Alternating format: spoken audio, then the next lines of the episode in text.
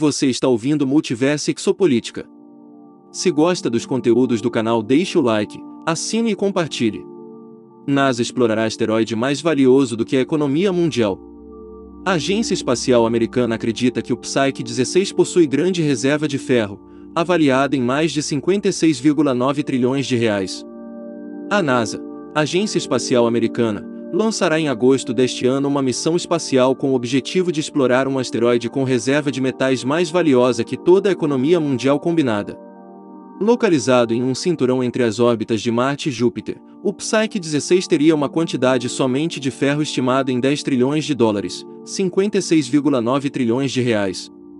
A missão, batizada de Psyche, Psyche, em tradução livre, será comandada pela Agência Espacial e pela Universidade Estadual do Arizona, ASU, na sigla em inglês. A expectativa é que os equipamentos para a exploração da superfície do asteroide cheguem por lá só em 2026.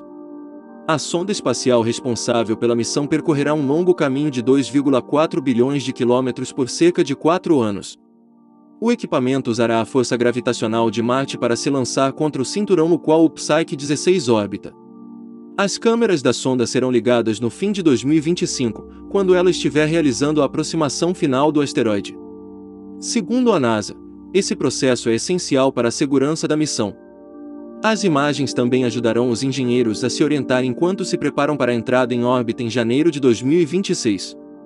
A órbita inicial da espaçonave foi projetada para estar em uma altitude segura e alta, cerca de 700 km acima da superfície do asteroide, explica a NASA, segundo o País.